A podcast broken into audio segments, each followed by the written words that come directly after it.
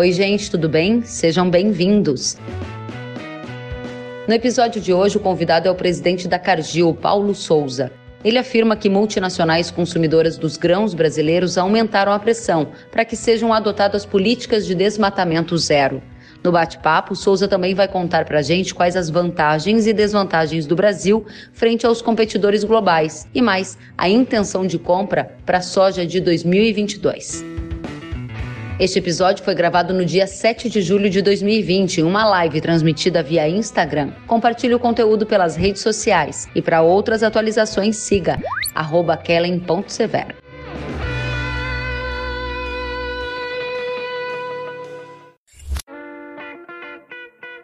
Paulo Souza, presidente da Cargill. Seja muito bem-vindo. Boa noite para você. Boa noite, Kellen. Obrigado, é um prazer estar aqui com você. Obrigada a você. A nossa audiência está super interessada em te ouvir e em saber, Paulo, primeiramente, qual é o cenário hoje do agro brasileiro e quais são as principais prioridades da Cargill para este mercado? Bom, o agro brasileiro vive um momento muito bom, uh, nesse cenário muito triste que o mundo vive, e a economia brasileira especificamente, onde praticamente o único setor que vai apresentar crescimento esse ano, medido base PIB, é o agronegócio.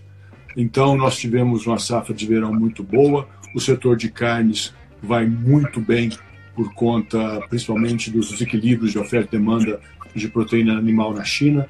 Então, é um cenário é, muito positivo para grande parte das culturas, as exportação. Claro que na, nos, nos, produtos mais para o mercado doméstico, principalmente aqueles que são mais dependentes do que chama de food service, né, que é o serviço de restaurantes, a merenda escolar, aí já está sofrendo bastante por conta de toda, todo esse cenário de, de quarentena. Então, o agronegócio como um todo a parte de exportação vai muito bem, a parte que é só mercado doméstico ou focado na alimentação mais fresca, ou para restaurante, que a gente chama de food service, está sofrendo um pouco mais. Muito bem. Agora, Paulo, a gente tem a oportunidade de estar com você hoje, presidente da Cargill, companhia que assinou aquele documento com cerca de outras 40 empresas e quatro instituições, um documento que reafirmou o compromisso com a agenda de desenvolvimento sustentável, chamado de Comunicado do Setor Empresarial Brasileiro. Qual foi o objetivo da Cargill ao assinar esse documento? Eu diria o objetivo da, de todas as empresas, não só da Cargill, a, ao assinar e compor esse documento é que nós estamos numa situação de relação ao meio ambiente que demanda cuidados. Então, o papel nosso como empresa global e de outras empresas também globais ou empresas brasileiras que têm contatos globais é tra trazer a mensagem clara para o governo brasileiro que nós estamos num caminho que não é sustentável. Então é um pouco trocadilho sustentabilidade com caminho sustentável, né? mas ah, o que a maneira como nós temos tratado o meio ambiente, perce, o percebido descaso que a comunidade internacional tem em relação a como nós tratamos, principalmente o bioma amazônico, é, é ruim para é ruim para os nossos produtos, ruim para a nossa imagem como país, péssimo para a aceitação dos produtos brasileiros no futuro. No futuro. Então é nosso papel alertar que isso ah, nós não estamos no caminho melhor. E também a empresa do setor financeiro também assinaram a carta, que existe hoje a preocupação grande e crescente de investidores que querem evitar financiar negócios no Brasil, evitar comprar debêntures, comprar títulos de dívida de empresas brasileiras, por, ou até mesmo do governo brasileiro, por, por vincular isso a eventual desmatamento ou a, a más práticas a, de relação de contato com o ambiente. Então, é, um, é uma preocupação grande do, da, da, economia brasileira, das empresas brasileiras que têm contato com o mundo, das empresas globais que estão aqui. E você concorda? Você acredita que o Brasil esteja adotando más práticas em relação ao meio ambiente, incluindo empresas ou produtores que fazem parte da cadeia do agro, Paulo? Bom, eu diria, vamos falar como, como país. Né? Como país, os números que todos nós temos visto aí de uh, maior índice de desmatamento da floresta amazônica nos últimos 10 anos estão sendo publicados agora. O ano passado já foi muito ruim, esse ano está se mostrando também bem complicado. Então isso fala por si só. Não tem que, não sei quem sou eu para para tentar gar garantir um número desse. O número é público, é óbvio, isso realmente está acontecendo. Não adianta falar que não, que, que é perseguição, que os europeus já desmataram há mil anos atrás e agora vem que é a nossa vez em falar isso.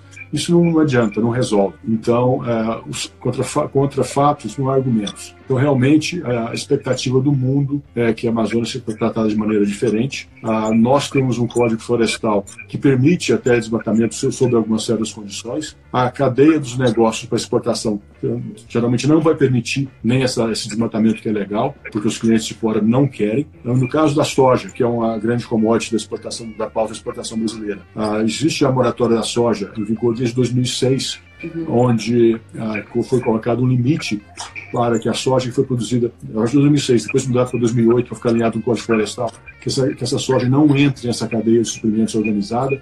Então, não é uma novidade isso. O que é novidade, infelizmente, é, nesses dois anos principalmente, uma falta de comando e controle em relação às práticas ilegais que acontecem no Brasil. Muito importante a gente deixar claro aqui, porque é tão é, tênue a diferença, mas ela é bastante significativa nas práticas adotadas pelo setor. Você está falando que é completamente contra o desmatamento ilegal, corretíssimo. Agora, disse também que enxerga num horizonte para o futuro que os compradores também não queiram produtos que derivem, que venham do desmatamento legal, mesmo que o Código Florestal brasileiro permita que seja feito o desmatamento para que seja feita a produção agrícola. Acho que é muito importante a gente esclarecer esse ponto, diferenciar o desmatamento ilegal do legal e dizer para nossa audiência que os consumidores estão de olho também na área que é produzida mesmo que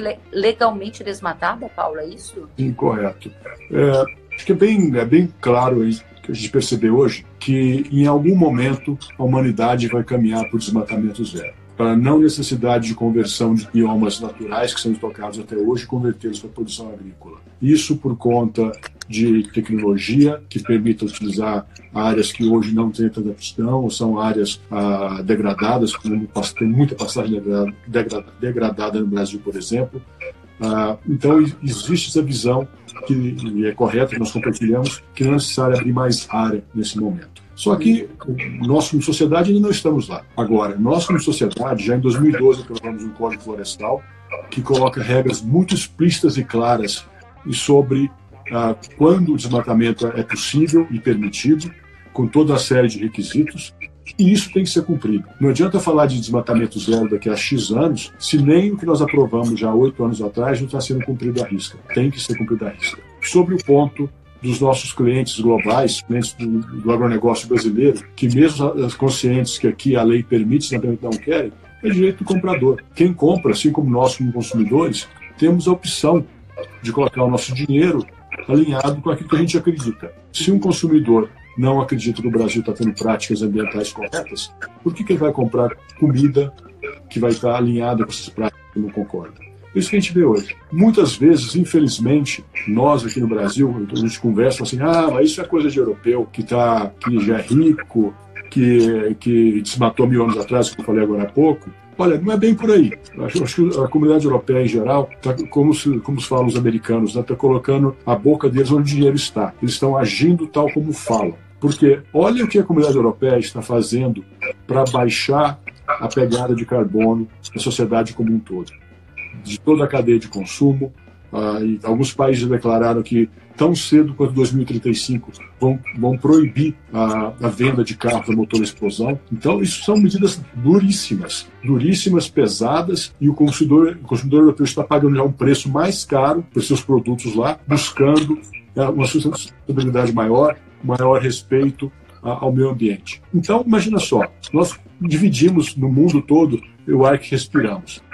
O europeu está lá pagando mais caro, tendo que pagar carro mais caro, viagem passageira mais cara, as empresas têm que gastar um monte em pesquisa e desenvolvimento para baixar, aumentar a eficiência dos combustíveis, etc, etc. E ao mesmo tempo, para baixar a emissão de carbono, ao mesmo tempo que aqui, um país que vende produtos para a mesma comunidade europeia, está cada vez mais desmatando, soltando mais carbono na atmosfera, gera uma inconsistência. Nesse, olhando assim, o consumidor europeu está correto. Estou pagando um preço mais caro aqui, eu não quero que meu vendedor, que meu fornecedor de comida esteja fazendo uma coisa ao contrário do que eu faço. Então, se a gente pensar assim, acho que consegue entender a ótica do nosso cliente. Bom, essa é uma questão importante da gente detalhar para nossa audiência, porque a Cargill ela tem 6 mil produtores rurais como fornecedores em 17 estados brasileiros e está dizendo para nossa audiência que mesmo que as regras brasileiras permitam o desmatamento legal,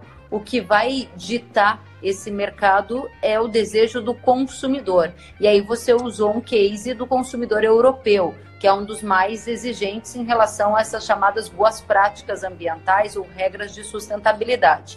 Aí o nosso telespectador ou espectador aqui pode estar dizendo: bom, mas a soja do Brasil quase 80% vai para a China. E a China tem um comportamento diferente. Então, posso continuar tranquilo, por exemplo, se eu for um produtor lá das novas fronteiras agrícolas, que ainda tem muito para se desenvolver. Vou abrir novas áreas de acordo com a lei e vou encontrar comprador na China. Faz sentido esse raciocínio, Paulo? Olha, realmente a China é o grande comprador da soja brasileira e vai continuar sendo assim para o futuro previsível. Agora, a China também já demonstra sinais de aumento de preocupação com a sustentabilidade de seus produtos. A preocupação maior da China hoje é com a sanidade do que ela come, né, a qualidade específica, mas já tem os sinais claros também de uma preocupação com o meio ambiente. Ah, temos casos recentes agora, bem claro, de uma trading global ah, chinesa que falou que em três anos vai ser capaz de fazer toda a, a a traceability que a gente chama, né? Retornar todas as compras, toda a originação de soja que eles fazem por fazenda em três anos. Isso é, vindo da empresa chinesa, é uma demonstração da direção que ela vai. Nós, já, desse, a partir deste ano agora, 100% da, dos grãos que originamos direto do produtor, a gente consegue fazer esse rastreamento de volta para a fazenda. E é muito bom de ver que nós vamos ter também uh, uma trading de origem chinesa, que o mercado principal é a China, e vindo para esse caminho. E o produtor tem que, o agricultor brasileiro tem que olhar esse sinal olha, as coisas estão mudando, então, ah, e o que o mundo mais olha em relação ao Brasil é essa preocupação com o desmatamento. Muito bem. preocupação de cunho social e tal, mas esse, esse é a bola da vez, então temos que olhar para ela. Aí o Fábio Assis, que está nos assistindo, obrigada Fábio, ele pergunta, este mercado sem desmatamento legal vai pagar mais pela soja ecologicamente correta? Eu acredito que não, Fábio. Porque a tendência é que aquela soja ecologicamente incorreta não ache comprador. Vai ser por exclusão. Ah, existe hoje ah, muito mais soja que não vende desmatamento do que vende desmatamento. No caso nosso aqui, do, do, da, da Cargill, ah, da soja do Brasil, 96% da soja que nós originamos, que a gente compra aqui no Brasil, não tem desmatamento. Querendo já vai para 100%. Ah, e no mundo, a Argentina é praticamente sem desmatamento, os Estados Unidos sem desmatamento, então existe bastante soja sem desmatamento. E 90, no nosso caso, 96% do brasileiro já sem desmatamento. Agora, esses 4% que têm desmatamento, esses vão ter problema de achar dessa demanda quando todo mundo for começar a ir para esse outro lado e buscar a sustentabilidade. Agora, é muito importante a gente trazer essa, essa visão para a nossa audiência, porque é uma visão de presente e futuro que a Cargill está dizendo, olha, dadas as regras e as formas de operar do mercado, o que nós, Cargill, estamos enxergando é que o consumidor está querendo isto e isto. E eu, enquanto empresa, estou avisando os meus fornecedores que é isso que o comprador quer. Está muito claro para a gente essa parte da conversa. Agora, outro ponto que me chama a atenção aqui é a questão das novas fronteiras agrícolas.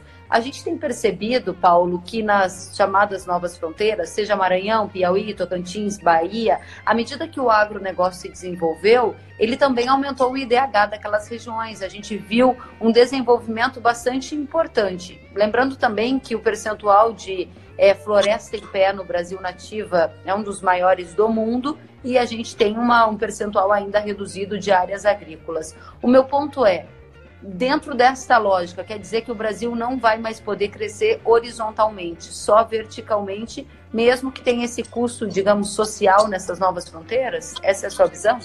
Uh, aí é um, uma boa pergunta, um ótimo tema, que é bem mais complexo. Quando a gente está falando de, de uh, bioma amazônico, as coisas são bem mais claras. Uh, quando vamos para o Cerrado, aí a coisa fica menos clara. até mesmo por, por pontos de densidade uh, humana, densidade populacional, e também conhecemos bem a situação de estados como Piauí e Maranhão, são os mais pobres do Brasil, e a agricultura é uma das únicas oportunidades de desenvolvimento. Uhum. Então, uh, é muito mais difícil definir ali onde está a sustentabilidade social versus sustentabilidade ambiental. Esse é um debate que a sociedade brasileira tem que se debruçar sobre, discutir o que, que ela busca para ela. Mas, de novo, insisto no cumprimento da lei. O que não pode ter, nesse momento, é desmatamento ou conversão ilegal no Cerrado. Isso já não pode acontecer. Se daqui a 10 anos, 15 anos, não sei quando, a população brasileira julgar que chega, chega de conversão de cerrado mesmo para agricultura, para pastagem, o que quer que seja, existe a, a, a, todo o método democrático de ter isso aprovado e ter uma lei de como todo mundo funciona. Nós não estamos lá ainda. Agora, nós já passamos o ponto de ter aprovado algo e esse algo tem que ser cumprido. Muito bem. Agora quero buscar um case aqui que chamou a nossa atenção no noticiário recente, é, de que uma empresa da Noruega teria suspendido então a compra de ração da Cargill em, de acordo com a Folha de São Paulo, em uma retaliação a desmatamento. Eu gostaria de saber se você confirma e se este case ele serve de alerta para situações que vocês enxergam como prováveis ou possíveis num futuro próximo, Paulo. Ah, sim, confirmo. É, não deixou de comprar produtos da Cargill, mas se não quer contato com produtos de origem brasileira por, por, por vínculo ao, ao, desmatamento. E isso é, vem, vem sendo tendência. Nesse caso específico, é, são clientes que usam para a produção de salmão, que é uma, um produto nobre, que todos nós, cada vez mais, nos grandes centros, principalmente, ou na Europa, quando existe maior, consome mais e mais salmão. O salmão leva soja brasileira e o consumidor não quer ter, ter contato com isso. Olha, tudo bem com o meu salmão, agora que eu não quero que o meu salmão tenha nada a ver com floresta queimando. Então, essa é a visão, a visão, a visão do, do cliente e o nosso papel é entregar aquilo que o cliente está disposto a pagar. Por isso que é importante fazer esse alerta para os agricultores brasileiros do, do caminho que a coisa está indo. Vai ficar só no pessoal de salmão de um país pequeno como a Noruega? Não. Existem empresas globais. A Cadiz é uma empresa global, nós temos a sorte, sermos agraciados também com clientes globais, que nós uhum. podemos fornecê-los uh, na Ásia, na Europa, aqui dentro do Brasil, nos Estados Unidos, etc. E existem clientes globais, empresas bem grandes, que eu não, não, vou falar o nome aqui, mas que todos nós consumimos todos os dias nas nossas casas, que eles seguem aqui no Brasil, estão começando a seguir aqui no Brasil, os mesmos requisitos utilizados na Europa e na Ásia, e que também buscam desmatamento zero, que não querem saber de conversão de, de, de bioma dentro da cadeia de suprimento deles. Isso está bem perto de nós aqui e já acontece. Nós tivemos também esse ano clientes falando claramente: eu não quero mais isso na minha cadeia para produtos que não são exportados, produtos aqui do Brasil. Tá muito claro. Aí a Ari Moura está dizendo: é, a gente está fazendo um debate sobre crescimento da agricultura em áreas é, degradadas ou em abertura de novas áreas, Ari Moura está dizendo que a agricultura vai poder crescer muito em áreas como pastagens degradadas. Obrigada pelo comentário, Ari. E aí eu gostaria de seguir em frente com você, Paulo, porque você confirma então o case da norueguesa, diz para gente que pode ser uma tendência visto essa essa necessidade do consumidor de garantia da origem do produto que leva até a própria mesa. E eu quero saber como é que fica o posicionamento do milho brasileiro neste cenário, porque a gente está galgando vários degraus no mercado exportador.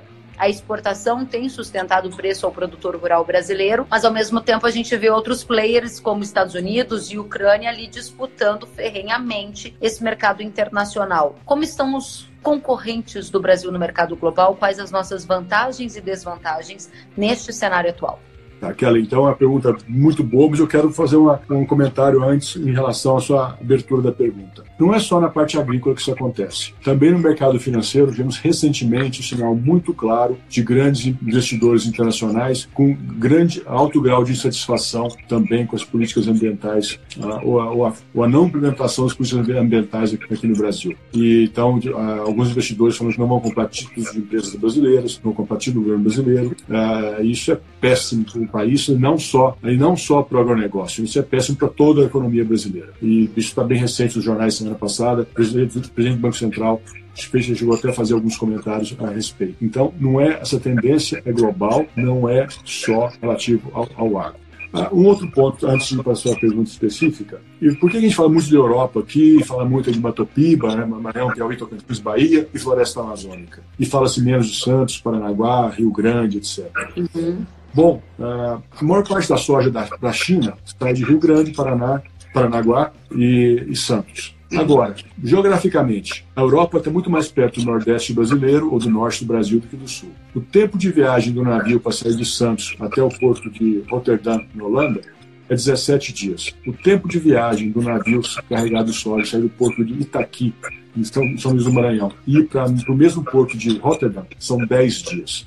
Então, quase metade do tempo. É um frete muito mais barato. Ou seja, a, a, a soja, os produtos agrícolas exportados pelo norte do Brasil, pelos portos que estão no bacia do Rio Amazonas, ou pelos portos que estão no Nordeste, tem essa vantagem de preço para chegar na Europa. Aí que cria grande parte desse ruído, que o produto mais barato lá é aquele que tem desmatamento. Então, essa é, a, é o desafio que nós temos que lidar. Tem uma, uma questão de preço que faz com que o produto que tem desmatamento vai logo para o mercado que menos quer desmatamento. Então, gera muito ruído, vamos ter que lidar com essa dificuldade.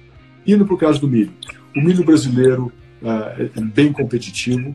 A qualidade do milho brasileiro, e parabéns aos colegas agricultores que têm feito um belo trabalho, uh, e as empresas também de genética vegetal um belo trabalho na melhoria da qualidade do, do milho. É, lembramos bem que no, no, passado não muito distante, só conseguimos vender milho brasileiro na exportação depois que a safrinha estava colhida, mandava amostra, o pessoal queria ver para ah, eu já sei como é, é a qualidade desse ano. Isso já virou história, já é passado. Hoje o milho brasileiro já conquistou seu espaço e cons conseguimos ter livro de vendas até, até um ano na frente e até mais. Então isso foi uma coisa muito positiva. Com quem que o Brasil concorre? Olha, a concorrência para o milho brasileiro é, em primeiro lugar, claro, o americano, argentino e a região do Mar Negro, Ucrânia, aquela região toda lá. Claro que essa situação de frete, que os comentários da soja, essa situação que de spreads de frete marítimo, é, que tende a fazer que, no caso do milho, que um país escolha de onde vai comprar, porque o preço vai sempre buscar o mais barato que chega. Então, muitas vezes, em razão do tempo de safra e frete, é que vai, vai, vai dizer a, a qual a origem. Mas ah, como diz os economistas, economistas né, ceteris paribus, deixando algumas, tudo o resto estável, o Brasil tem grande competitividade e é capaz de colocar o seu milho com facilidade. E essa questão ambiental está sendo tão cobrada da Argentina, Estados Unidos e Ucrânia como está sendo cobrada do Brasil, na sua visão? Não. É bom, ambiental é amplo, são questões diferentes. Em termos de desmatamento, não. Esses países são praticamente livres de desmatamento. Ah, em, em, nos Estados Unidos tem uma preocupação grande em relação a resíduos de fertilizante na água, tem uma pressão muito forte, a, o trabalho já sendo muito eh, grande sendo feito para uma melhor equalização da utilização de fertilizante para evitar que esse resíduo vá para os mananciais.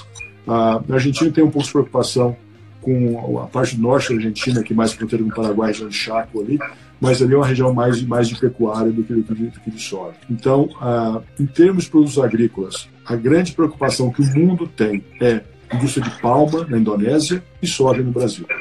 E aí, como é que está o produtor de soja do Brasil hoje, diante das novas dinâmicas do mercado global altamente competitivo, cobrando por outras características para o produto? Você acha que o brasileiro está atrasado, adaptado e vai conseguir se manter competitivo diante das novas cobranças? Eu acredito que sim. O agricultor brasileiro é empreendedor, gosta do que faz e faz bem. E olhamos a história da sojicultura no Brasil, ou da, da do, também do milho para exportação no Brasil, nos últimos, no caso do milho, 5 a 10 anos, no caso da soja, nos 20, 25, ah, fizemos muito, crescemos muito, aprendemos muito e somos competitivos. Eu diria, ousaria dizer, que tem uma pequena parte da agricultura que ainda não está totalmente alinhada com as práticas modernas.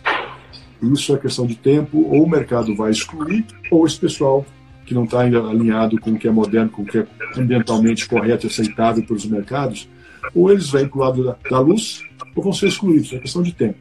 Eu acredito ah, que o, o, incentivo econômico, aí não, de novo, não é vir pagando um prêmio, no caso do que é ambientalmente correto, mas penalizando aqueles que não são ambientalmente corretos, é questão de tempo para valer para todo, todo mundo. Não só para as empresas grandes como a Cargill, os nossos concorrentes diretos, mas para todo mundo, até para a pequena cooperativa.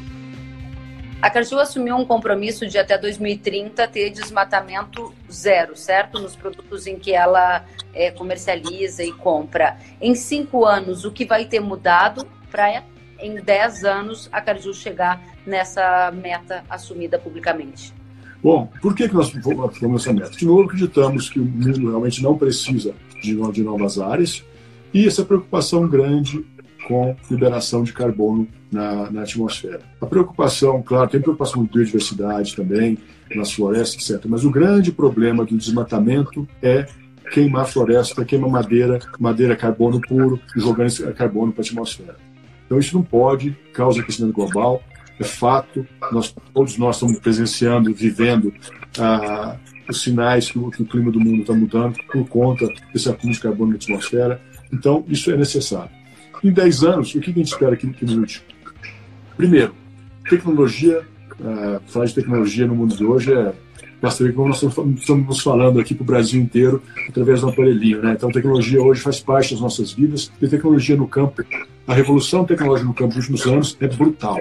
Então, uh, se olharmos o rendimento de soja por hectare, de milho por hectare hoje, o que era 5, 10 anos atrás, dá para ver o crescimento. Então, nós acreditamos que o grande o mundo vai ter 50, vai ter, vai ter 9 bilhões de habitantes daqui a 50 anos, até menos um pouco, e vamos ter que gerar comida para alimentar todo mundo. De onde vai vir? Vai vir de mais rendimento por hectare. Mais rendimentos por hectare, então em cinco anos, o que terá mudado na prática para o produtor que nos assiste já ter é, acompanhado essas novidades hoje, está preparado para daqui a cinco anos? Bom, acho que em cinco anos já a abertura de área nova vai ser bem complicada de colocar produto que sai dessa área nova num canal para exportação. O mercado doméstico talvez também consiga, mas nos canais para exportação acho que vai estar bem, bem difícil achar tomador. E a preocupação não é só desmatamento, a gente sempre fala dessa, mas também tem preocupação sócio, uh, social então, todos nós temos a triste lembrança, alguns anos atrás, denúncias e escândalos de trabalho análogo à escravidão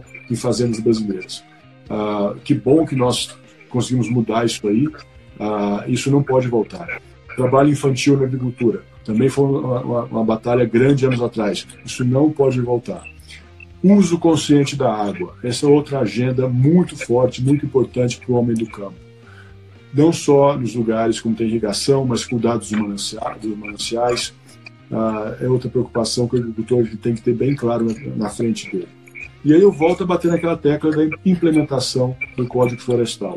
O Código Florestal também prega a maneira correta de utilizar os mananciais, a tamanho de massa ciliar, está tudo muito bem escrito lá. O que nós precisamos para começar, para adequar para nos adequarmos como país, como agricultura brasileira, às expectativas do mundo, do mundo moderno, é o primeiro ponto, a plena implementação do Código Florestal. Muito bem. Implementação do Código Florestal, a agenda de sustentabilidade tomou boa parte da nossa primeira parte da conversa aqui. Paulo Fábio está aqui perguntando para a gente, para entrarmos então na pauta de mercado, deixamos a sustentabilidade muito claro para a nossa audiência. E o Fábio pergunta o que esperar, por exemplo, da safra americana e, por exemplo, da guerra comercial, que são fatores que acabam é, impactando na dinâmica dos negócios de grãos. Qual é a sua visão, Paulo? Bom, agora é época do ano certa para fazer essa pergunta, é época do ano certo para dizer, temos que esperar um pouco para ver. A, a safra americana é plantada aí geralmente abril, maio, e no caso do milho, a gente pode falar que a safra tá, vai estar tá mais ou menos pronta, mais ou menos nessa época do ano que nós estamos aqui agora. Ah, mas no caso da soja, ah, a safra vai ser definida só base para prazo de maturação da soja, só na segunda quinzena de agosto, começo de setembro. Então ainda tem tempo ah, para vir pela frente para definir qual vai ser o tamanho da safra americana. O mercado já reagiu nas últimas semanas com alta por conta de preocupação com o clima quente e seco, aqui afetando tanto o milho quanto a soja. Então o mercado já subiu um pouquinho, temos que continuar olhando, agora é hora de olhar a previsão climática americana. Isso que vai definir uh, onde vão estar os preços daqui a um mês. Muito bem, essa semana a gente abriu de olho justamente nessa onda de calor que está atingindo parte do estado, dos estados produtores lá dos Estados Unidos, naturalmente, verão, né? Isso chama a nossa atenção, até porque qualquer risco climático impacta no preço. Nesse ano aqui, a gente viu um perfil do produtor brasileiro, Paulo, comercializando antecipadamente a safra, seja de soja, seja de milho do ano que vem, puxado pelo fator câmbio, né? Essa realidade tem sido acompanhada de perto por você. O que te chama a atenção? Isso é uma tendência? É algo pontual? Você pode dividir com a gente a sua visão sobre a comercialização aqui no Brasil? Claro. Eu acho que não, não deve surpreender essa comercialização, porque o produtor brasileiro faz conta e ele teve um, uma sinalização muito forte de preço que era hora de vender. Ah, mesmo os mercados internacionais sofrendo com o Covid, por conta da desvalorização forte do real ah, no primeiro semestre desse ano, trouxe valores recorde para soja, para milho, para safra atual, para safras futuras. E o produtor brasileiro foi muito ágil em travar. E ágil também a ponto de que teve, pela maneira como o mercado opera, ele foi capaz também de travar também seus insumos que são auxiliados em dólar, como fertilizante, partes agroquímicos, ainda com câmbio antigo, pela simples dinâmica de, de fornecimento desses produtos. Então foi um cenário bom que aqueles que fizeram bem feito conseguiram vender sua produção em reais, valor alto em reais, e ainda comprar, fazer a troca ou comprar seus insumos com real, com cotação do dólar de dois meses atrás. Então teve, quem fez bem se deu muito bem. E isso vai acontecer para sempre? A volatilidade que nós tivemos no real brasileiro nos meses é incrível. Né? Tanto é que até hoje, nos jornais, as pessoas começam a reclamar que é volátil demais. Né? É, então, não deve durar assim para sempre. Há uma série de fundamentos que, que trouxe essa volatilidade, mas não é normal. É, o que nós tivemos de variação né, de câmbio, todo dia varia 3, 4%, não é uma coisa normal. Agora, dentro deste contexto em que a gente viu uma alta volatilidade, sobe e desce do dólar, a cotação somando mais de 30% de valorização da moeda norte-americana só no primeiro semestre deste ano. A questão é saber quantas safras já estão comercializadas à frente. A 2021 a gente já sabe que está bem avançada. Lá na Cargill vocês já viram produtores comercializando dois, três anos à frente? Eles têm oferta de produtos para 22 já. 22, isso não é uma praxe? Não, não é normal. Não é normal, mas uh, tem interesse de venda já dos produtores para tentar travar alguma coisa para a safra verão 22. Safra verão 22 já sendo comercializada, então podemos finalizar desta forma. Já, já tem intenção de venda, está sendo comprada e eu já não, eu não posso garantir. Intenção de venda para a safra 2022 de soja diante do cenário do câmbio atual, né, Paulo? Exatamente. Muito bem. Vamos continuar então. Tem gente aqui mandando perguntas sobre a questão dos transgênicos na produção de alta escala e os impactos que isso provoca no meio ambiente. É algo que vocês também estão atentos? Opa, e aí eu acredito, a, a Cargill acredita, né? É, a favor dos transgênicos, porque se nós queremos conservar o meio ambiente, os transgênicos são vão ajudar a aumentar essa, essa produtividade por hectare para evitar que novas áreas tenham que ser trazidas para a produção. É difícil imaginar um cenário que a gente quer ter as duas coisas ao mesmo tempo. Nós não queremos mexer, né, converter uh, bioma nenhum, bioma natural nenhum para agricultura, mas também não queremos usar a tecnologia disponível né, no, no campo atual. Não dá. Então, uh, nós acreditamos na ciência, os transgênicos são Claro, aqueles aprovados, todo o processo muito bem feito para aprovação, são seguros. Então, já a tecnologia tem mais de, de, de uns 15 anos já que tem soja transgênica no mercado, por exemplo, e é, é seguro. Claro, tem produtor, tem consumidores também que preferem, optam e pagam para não ter transgênico na, na, na, cadeia de suprimento deles. Ok, faz parte, nós vamos estar ajudando aqueles consumidores que querem fazer isso e pagando um prêmio para os agricultores que deixam de usar o transgênico, porque sabe que alguém está pagando para eles não usarem o transgênico. Então, eles vamos estar lá para ajudar, colocar a demanda em contato com a oferta nessa situação.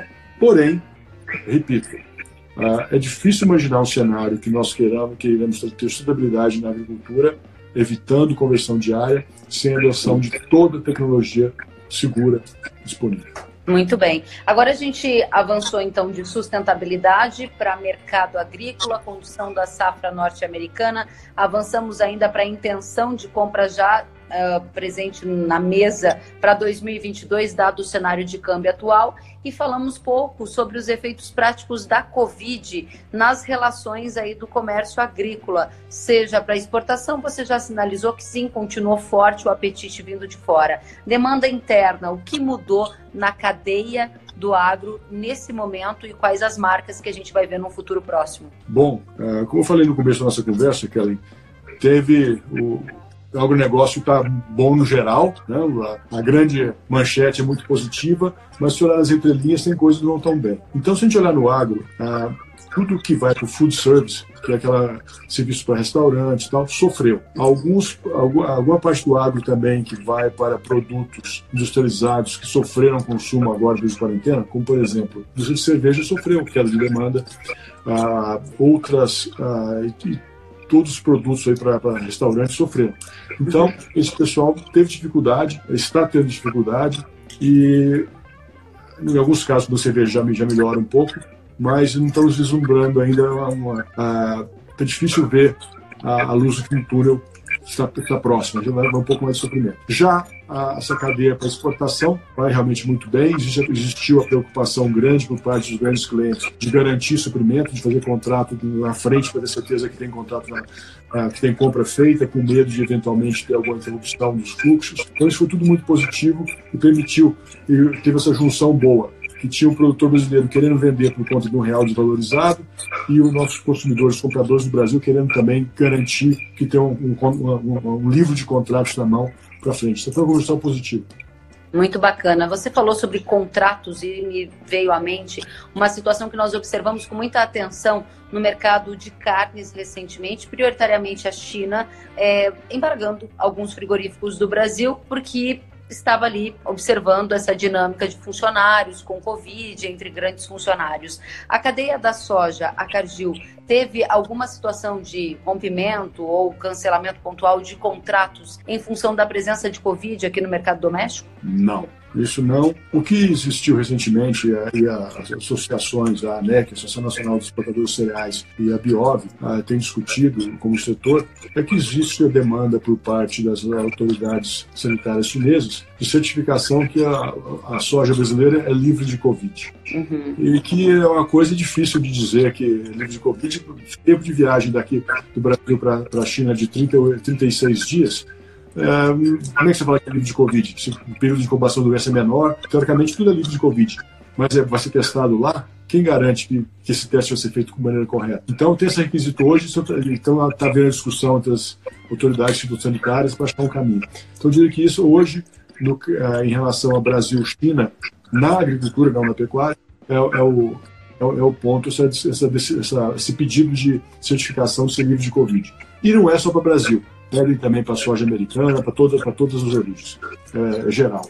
É algo que a gente está tateando ainda, né, para saber como atender essas novas dinâmicas de mercado. Você falou sobre concorrentes do Brasil.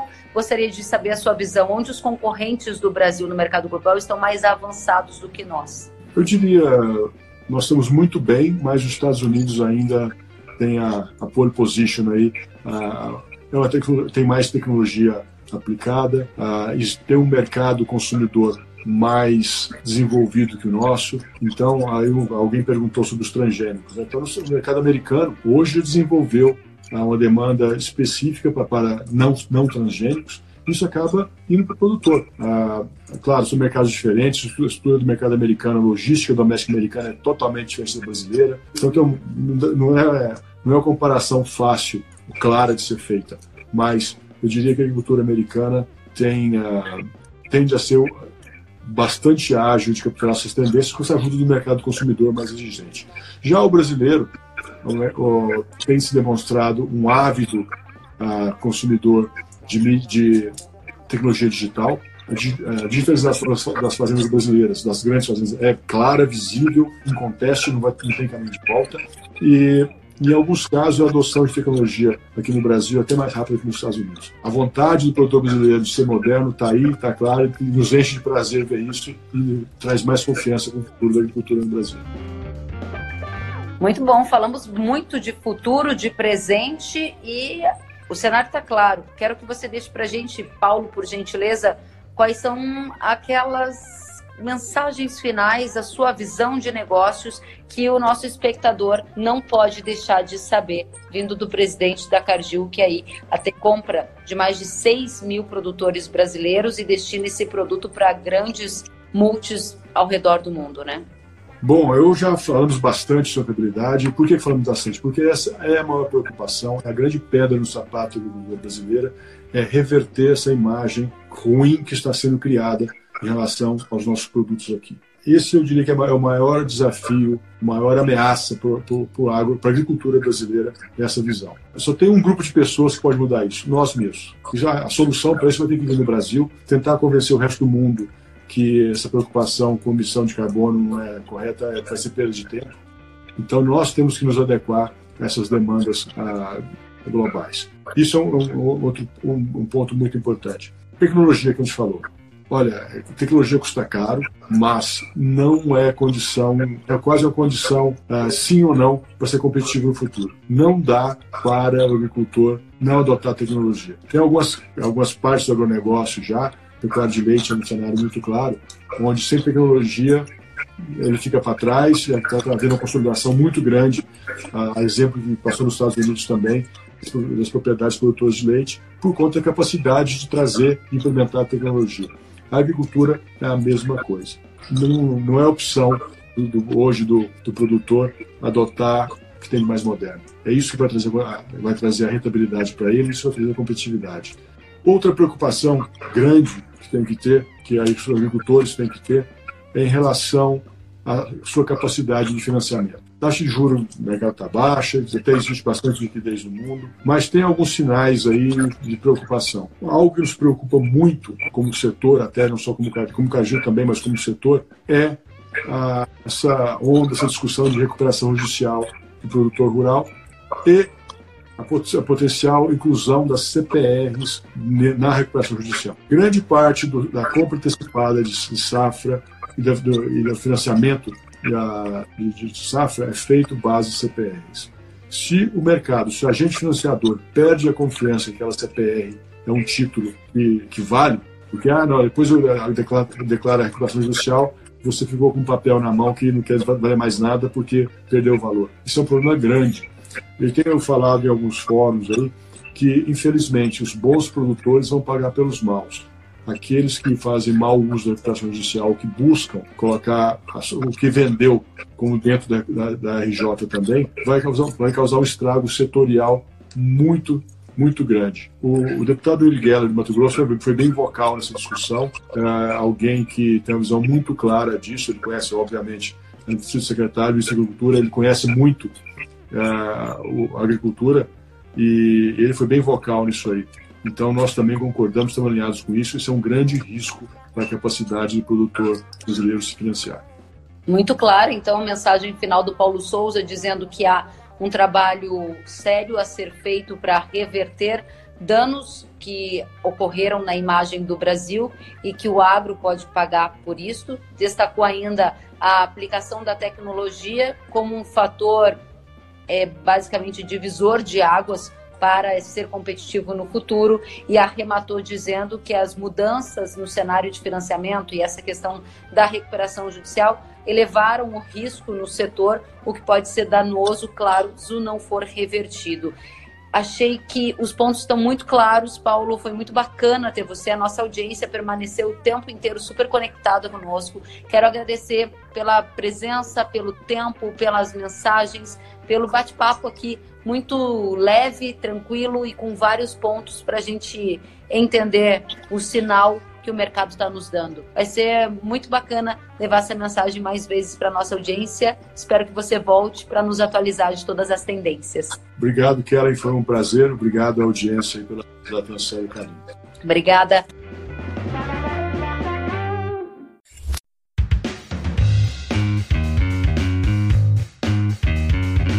Que bom que você gostou da entrevista e ouviu todo o conteúdo. Se quiser acompanhar as atualizações, siga kellen.severo no Instagram.